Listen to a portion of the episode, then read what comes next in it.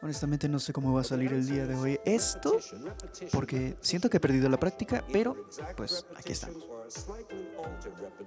Buenos días, tardes, noches, gente de la comarcación. Bienvenidos a un nuevo episodio de La Cueva del Hobby. Y sí, ya los tenía sumamente abandonados, la verdad. Y mm, me arrepiento por eso, pero fíjense que han estado sucediendo muchas cosas alrededor de mi vida. Pasé de vivir de un estado a otro y la transición ha sido difícil. Difícil y bueno, eso le agregas em, encontrar trabajo, establecerte bien, estabilizarte. Afortunadamente hoy se abrió un pequeño espacio para poder compartir tiempo con ustedes, que como digo ya los tenía bastante abandonados.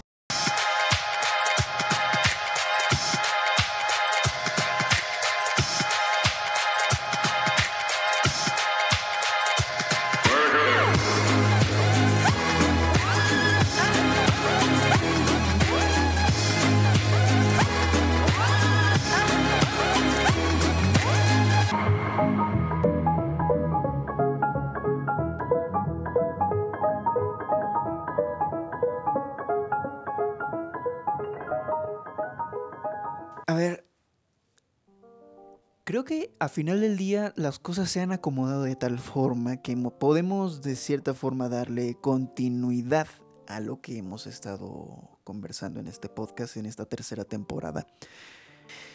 Y es que desde episodios anteriores habíamos hablado del el declive de Marvel, estábamos hablando de que em, The Flash tenía que ser un éxito para, para DC y de esa forma empezar con el pie derecho esta nueva transición hacia lo que James Gunn quería hacer con su visión.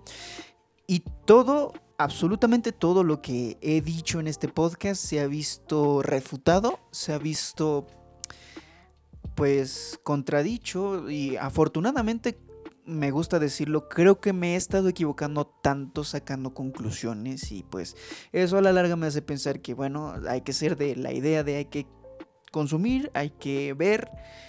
Y pues obviamente, fíjense, yo vengo de las redes sociales, de Twitter, la, la cuna, la, la, la crema innata de la polémica. Y ahí se han dado pues bastantes declaraciones con respecto de Flash, con, bueno, no me he enfocado exclusivamente a lo que es Secret Invasion, la nueva serie de Marvel, que joshita que acaba de salir, pibe, pero bueno, lo que quiero abarcar primero es The Flash. The Flash se perfilaba como un...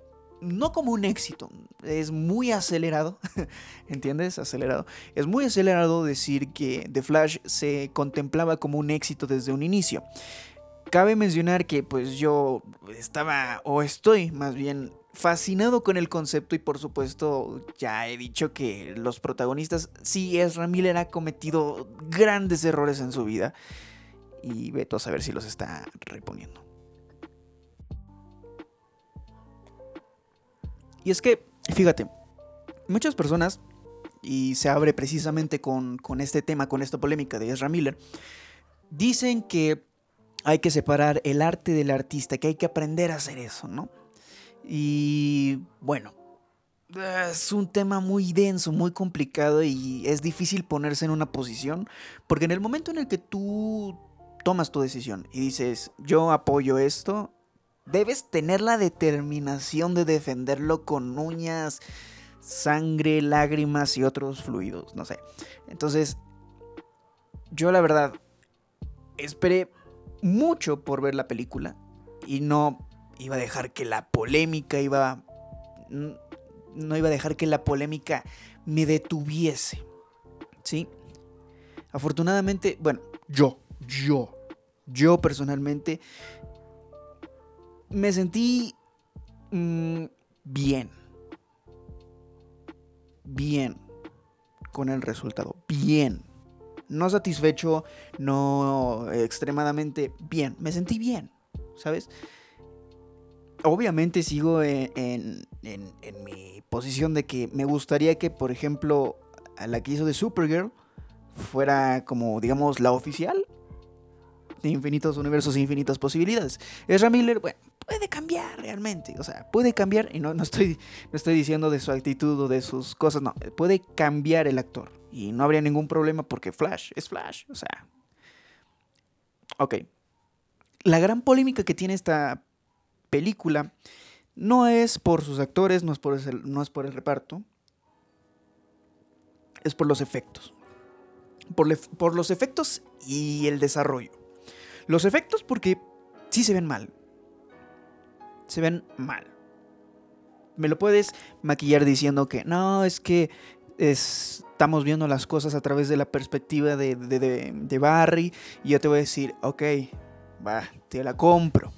Pero también hemos estado viendo el mundo ante la perspectiva de Quicksilver y los efectos especiales son mucho más prometedores que lo que vemos en The Flash. Y eso es definitivo, eso es algo que lo ves y es innegable, es la evidencia comprobable a simple vista.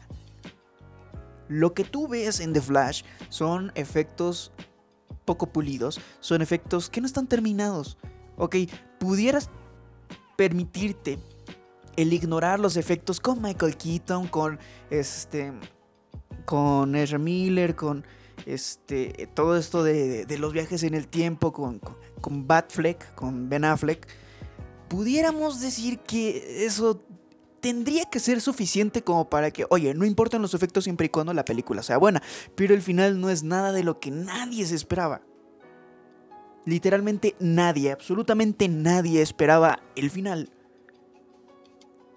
Y es que, yo ya lo dije en Twitter, Warner es haciendo referencias lo que Disney es intentando no ser racista.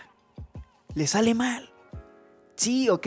Creo que la intención era poner al, Bruce Wayne de George Clooney como una gran referencia y decir, güey, no mames. Y causó el efecto contrario.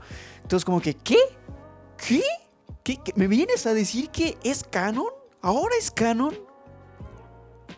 Pudieron establecernos ahí un personaje o un actor X. Luego nos hubieran dicho, él va a ser el próximo Batman y no habría problema. ¿Por qué?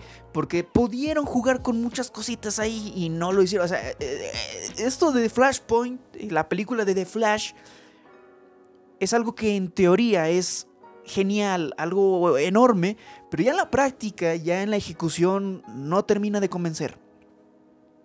Obviamente, yo antes de fan, antes de ser fan de, de Marvel, antes de ser fan de, de DC, antes de ser fan de cualquier compañía de cómics, soy fan de la ciencia ficción, soy fan de la fantasía en general. Y hay cosas que me gustan, hay cosas que no me gustan. Y yo hasta el día de hoy soy de la creencia que no vemos historias 100% originales, sino como una rima de, o una rima de una rima, porque las historias no se repiten, pero a veces riman.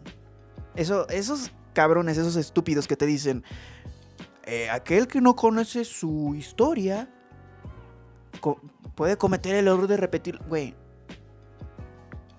Güey, aunque conozcas la historia, es como dice el maestro, güey. Güey. Uno encuentra su destino en el sendero que busca para evitarlo. Solo digo, solo digo que hay que saber diferenciar que The Flash es una película de ciencia ficción más. No es ni la super mega producción y dudo que recupere algo de lo invertido, pero no es culpa del director, no es culpa de James Gunn y no es bueno, sí es en parte culpa de Ezra pero es culpa de Warner. Warner no sabe realmente lo que es hacer un universo compartido. Porque si lo hubiera sabido, hubiera dejado a Zack Snyder. Eso de que tú me digas que porque su hija pasó por lo que pasó y desgraciadamente ya no está en este mundo. Y obviamente como su padre, Zack Snyder, tiene que estar en ese momento de duelo. ¿Cómo se te ocurre desaprovechar todo lo que ya habían construido? ¿Por qué? Yo, yo no lo entiendo. Porque sí, ok, creo que lo que hizo Zack Snyder dista de ser perfecto pero, hombre, tiene mucho más sustancia que hacer películas aleatorias intentando conectar un universo que ya está más que quebrado. pudieron haberlo recuperado con The Flash. Pon tú quizás no utilizar al 100% todo lo que Zack Snyder hubiera querido que fuera la película, pero sí respetando, digamos, de cierta forma la esencia del universo de Zack Snyder y una transición tranquila, homogénea y coherente al universo de James Gunn. Pero Warner dijo, no, esto es un éxito seguro. Vamos para no mames, güey. Hay que estar pendejo para pensar que tomar tan malas decisiones te va a llevar a algo. Y eso, esto casualmente me pasó porque yo me, Mira, yo soy alguien de no meterme en polémicas en Twitter. Sí, publico, por cierto, sígueme en Twitter, arroba Gris. O sea, sí, yo doy mi punto de vista y posiblemente quizás al no tener muchos seguidores no llega a nada, ¿no? Quizás tiene visualizaciones pero no tiene reacciones y eso no me importa. Lo que importa es expresar. Pero llegué a una, este, una publicación que decía que una persona que estaba llevando al universo de DC a la ruina es James Gunn este, y dejaron de lado a, a Zack Snyder. Y yo le dije, no. Discúlpame, pero no. Lo que pasó es que la taquilla del universo de Zack Snyder se fue para abajo. Tuvo una bajada estrepitosa y pues todos sabemos que se utilizó el, desafortunado deceso de la hija de Zack Snyder como excusa para sacarlo del proyecto. Y eso fue lo que mermó todo lo que pues hoy conocemos, ¿no? O sea, no pudimos disfrutar de la verdadera visión de Zack Snyder, que creo yo, en mi opinión muy humilde, y por supuesto cada quien a, su, a su, manera, yo creo que el, el universo de Zack Snyder pudo haber competido con el universo de Marvel. Sin pedos. Y competido bien. Un digno oponente. Pero no. No porque pues... Fíjate, en esta discusión de Twitter, que pues al final terminamos casi como, casi como amigos, güey. estuvo muy cagado porque yo le dije, no, que la taquilla, que después este, no tuvo nada que ver James Gunn y que Warner es el culpable de todo eso. Me responde con una imagen de las taquillas de todas las películas después de, de, de Zack Snyder y antes, de, o sea, durante Zack Snyder. O sea, desde Man of Steel hasta Batman v Superman y de ahí todo lo demás, ¿no? Y lo que me mostraba, pues básicamente reforzaba mi punto, porque me estaba mostrando que el pico más alto del universo de Zack Snyder lo tuvimos con Batman y Superman. A partir de Wonder Woman empezó a bajar. Bajar hasta que llegamos a Justice League. Cuando llegamos a Justice League, como no la dirigió este, Zack Snyder o no terminó de pulir la Zack Snyder a su visión, a lo que hoy conocemos como Snyder Cut, pues tenemos la versión de Joss Whedon. Que fíjate qué mamada. Llamaron a Josh Whedon para hacer regrabaciones, para hacer todo lo que está mal en The Flash es exactamente todo lo que estuvo mal en la Liga de la Justicia con Josh Whedon. Regrabaciones, este, CGI barato, o sea, todo mal. Y eso en qué detonó que pues nadie quisiera la, Liga de la Justicia, fuera un, un práctico fracaso antes de que se estrenara.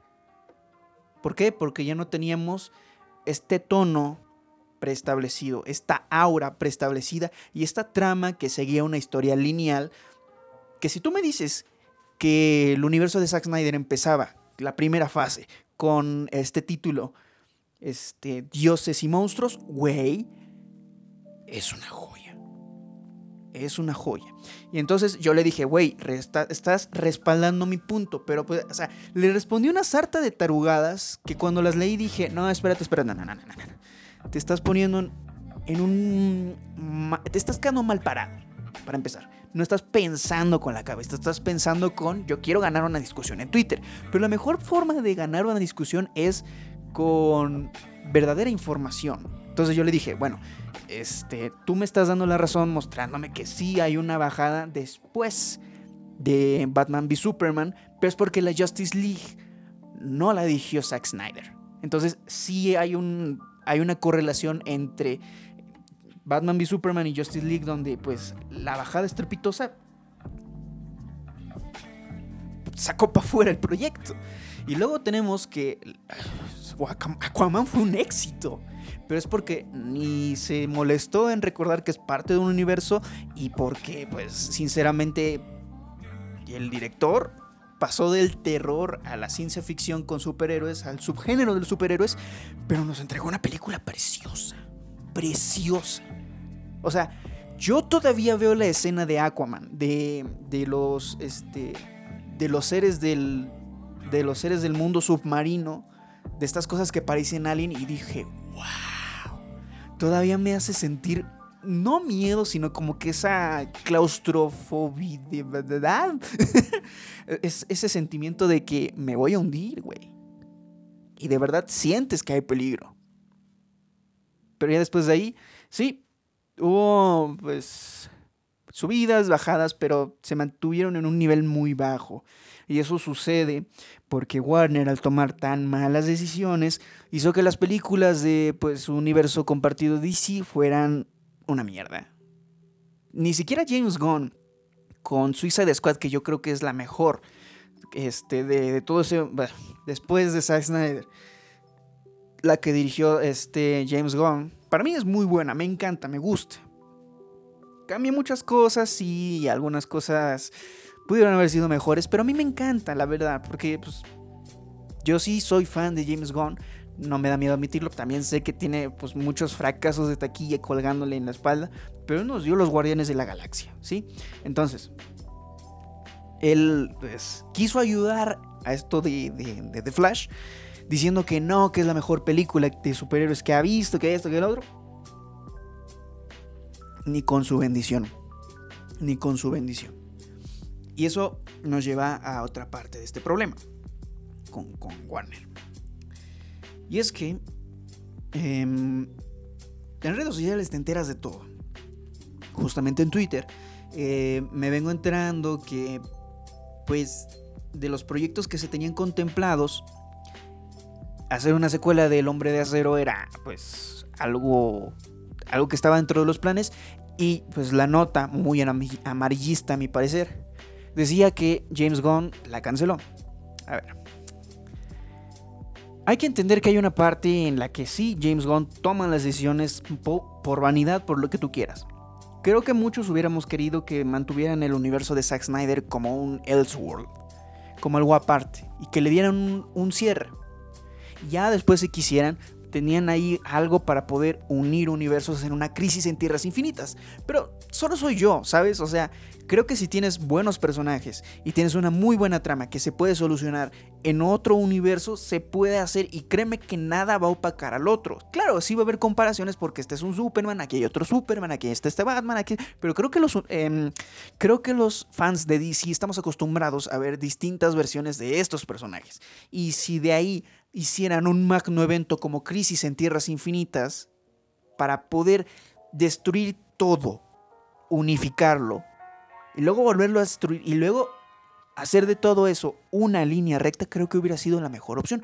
Pero solo soy yo un fan de la ciencia ficción hablando mamadas. No soy un ejecutivo con el poder para decir que esto se va a hacer. Entonces, eso es lo que, lo que tiene mal Warner quiere replicar la fórmula de el universo cinematográfico de Marvel sin contemplar que ya lo estaban haciendo. Vamos a poner algunos puntos sobre la mesa.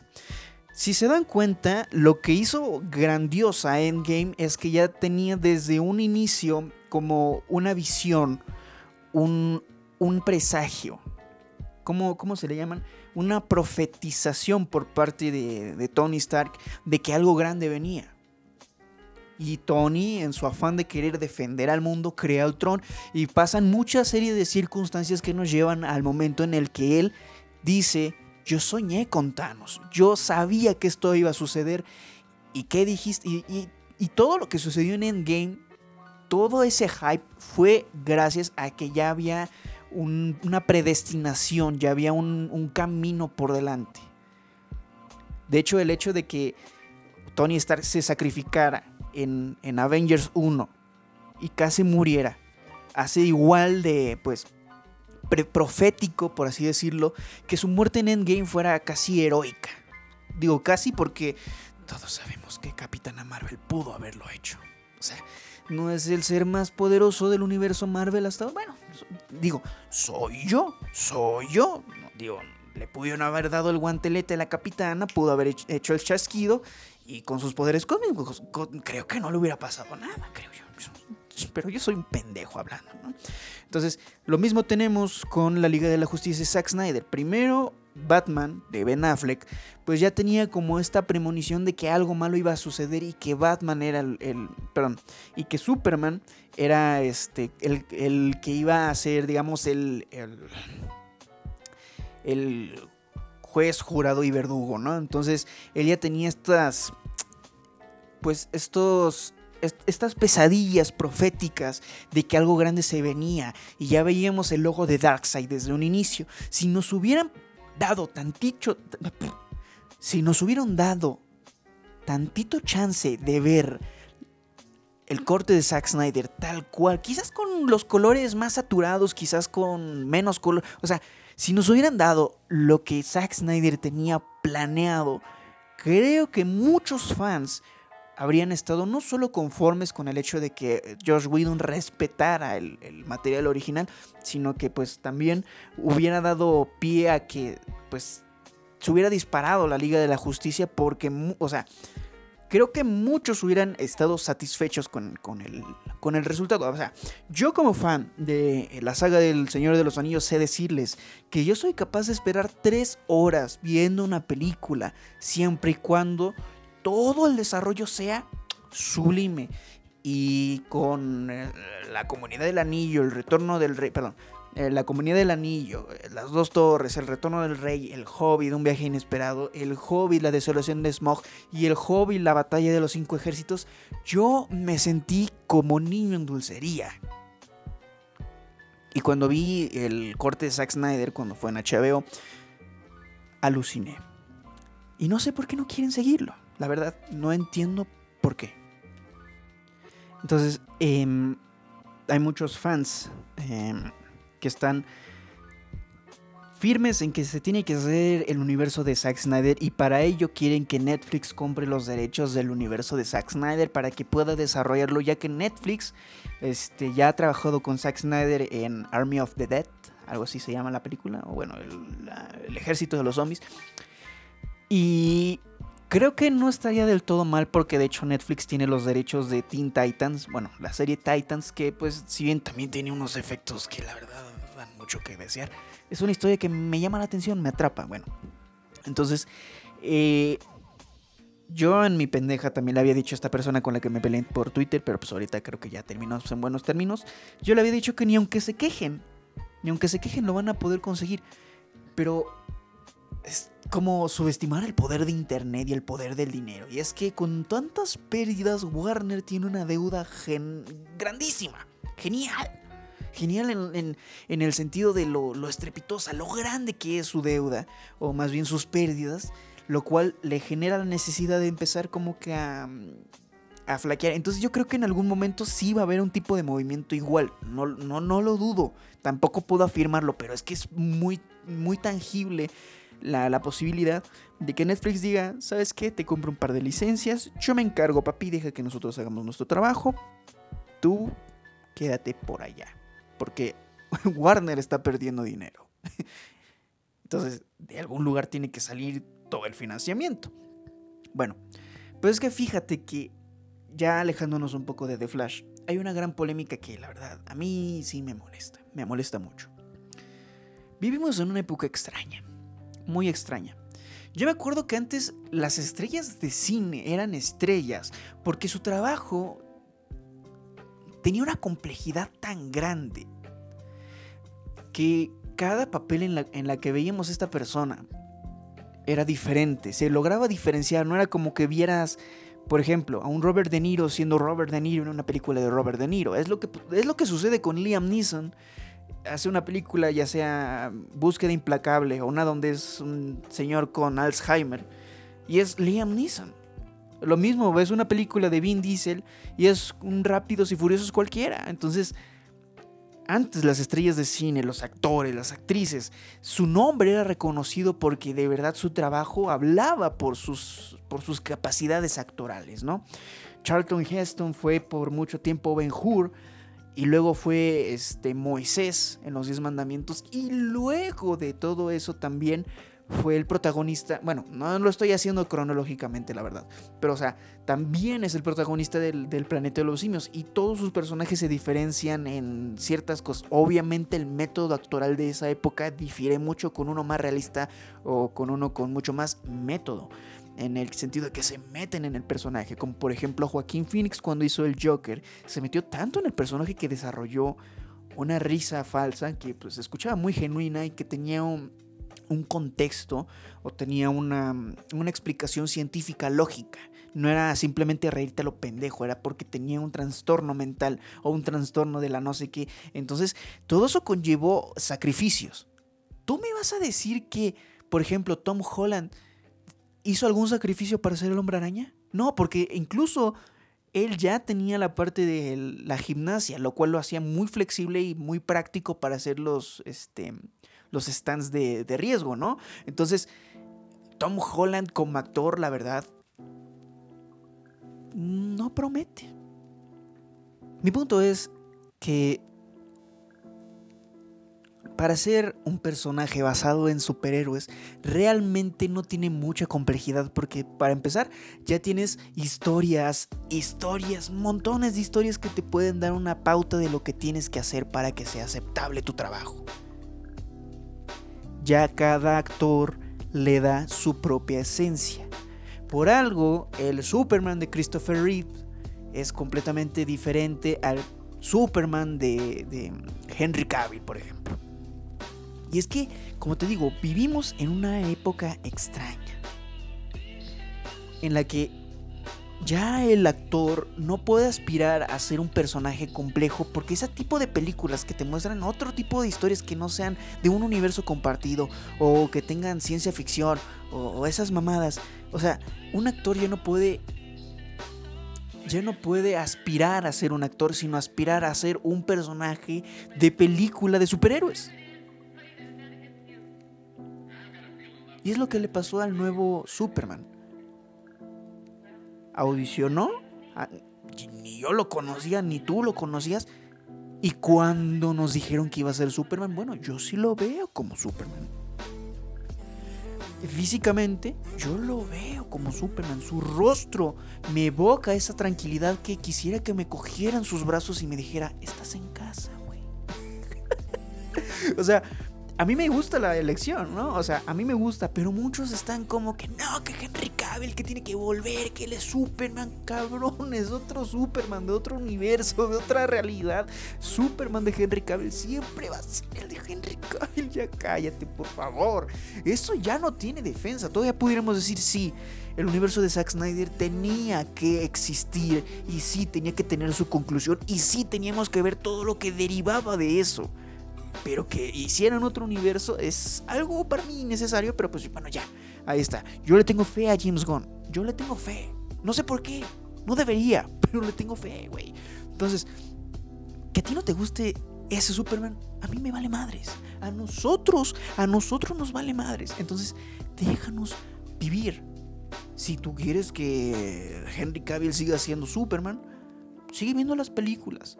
Y es que, si de verdad a estas personas les hubiera interesado desde un principio que Henry Cavill siguiera la taquilla de la Liga de la Justicia y de Black Adam, hubieran... Porque ya lo hemos discutido antes. Warner todo lo ve en base al dinero y si ve que Henry Cavill como Superman le genera dinero, lo iba a seguir manteniendo como Superman. No sucedió así. Bueno, te aguantas. No, es que yo sí quiero, pero no voy a ver bodrios. Güey, si va a aparecer tu actor favorito, vas a ver la película. Simple, sencillo. Pero nadie quiso ver Black Adam. Bueno, ahí salió Henry Cavill. Ahí debieron demostrar su apoyo, no en redes sociales. Porque si no hay interés en el actor como Superman, pues no esperes que continúe, ¿no? Entonces, tampoco hay que atacar a este chico. El chico cometió el mismo error que los Star Talents en el doblaje. Solo aceptaron el trabajo. Hicieron su audición o hicieron lo que hicieron. Ya. Ese fue su grave error. Porque todos los puristas fans de mierda le empezaron a tirar hate. Y yo digo, ¿cuál es la puta necesidad? ¿Qué culpa él tiene de que se tenga que hacer todo esto otra vez?